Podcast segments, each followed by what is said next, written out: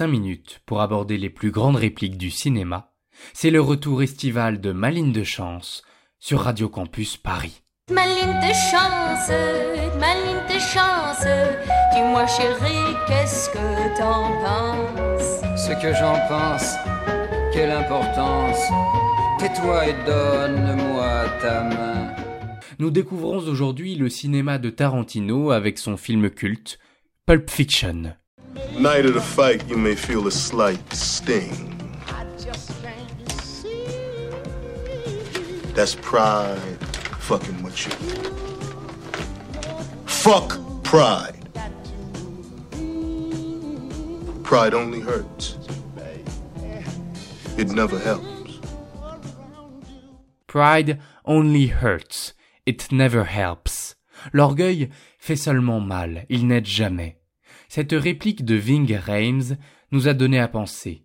Et voici notre interprétation subjective, bien sûr, de cette trouvaille du scénariste-réalisateur Quentin Tarantino. Cette réplique est celle d'un personnage secondaire, Marcellus Wallace, incarné par Ving Rhames. Marcellus est le patron de nombreux truands et un gangster lui-même. Dans la scène qui nous intéresse, il est face à un boxeur, Butch Coolidge. Celui-ci va disputer le lendemain le dernier combat de sa carrière. Marcellus lui remet de l'argent et attend en échange que Butch perde le combat à un moment précis. Face aux hésitations du boxeur, il prononce sa célèbre réplique. Nous avons traduit pride par orgueil. Cela n'a rien d'évident. Le mot anglais recouvre l'essence français de fierté, d'honneur ou encore de vanité.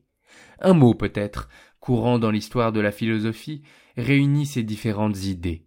L'amour-propre. Ainsi, Marcellus enjoint à Butch de n'avoir pas d'amour-propre, c'est-à-dire pas d'état d'âme, pas de scrupule quant à être corrompu. L'amour-propre n'est pas une liberté, un auxiliaire. Au contraire, c'est un obstacle, une entrave. Qui plus est, il fait mal, il heurte, parce qu'on compare notre situation actuelle à une situation imaginaire qui est selon nous ce que l'on mérite. Et en faisant cela, on se conduit inévitablement à la tristesse de ne jamais atteindre un tel idéal. En ce sens, on pourrait rapprocher la réplique de Marcellus de la position de Jean-Jacques Rousseau. Il la développe notamment dans le discours sur l'origine et les fondements de l'inégalité parmi les hommes. Pour Rousseau, l'amour-propre est à distinguer de l'amour de soi. Ce sont deux passions différentes. L'amour de soi est naturel, c'est un sentiment qui vise à se conserver, se préserver. Au contraire, l'amour-propre est relatif, factice, dit Rousseau. Il n'apparaît qu'avec l'émergence d'une société. Surtout, il pousse les hommes à se comparer entre eux et à s'inventer de nouveaux besoins à satisfaire. Bref, il est à l'origine de ce qu'on appelle l'honneur. Ainsi, pour Marcellus, en évitant l'amour-propre, Butch retournerait un sentiment naturel, l'amour de soi, de sa conservation, en l'occurrence facilité par l'acquisition d'une somme d'argent importante.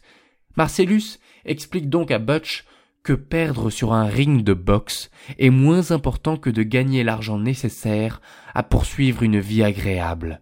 Quoi de plus naturel? Mais en réalité, sous les apparences, Marcellus s'éloigne profondément de Rousseau.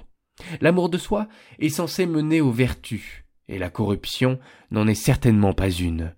Qui plus est, ce que demande Marcellus à Butch, ce n'est pas de faire taire son amour propre, c'est plutôt de faire taire sa conscience. Et la conscience pour Rousseau est le principe de la justice et de la vertu, comme il l'écrit dans la profession de foi du vicaire savoyard.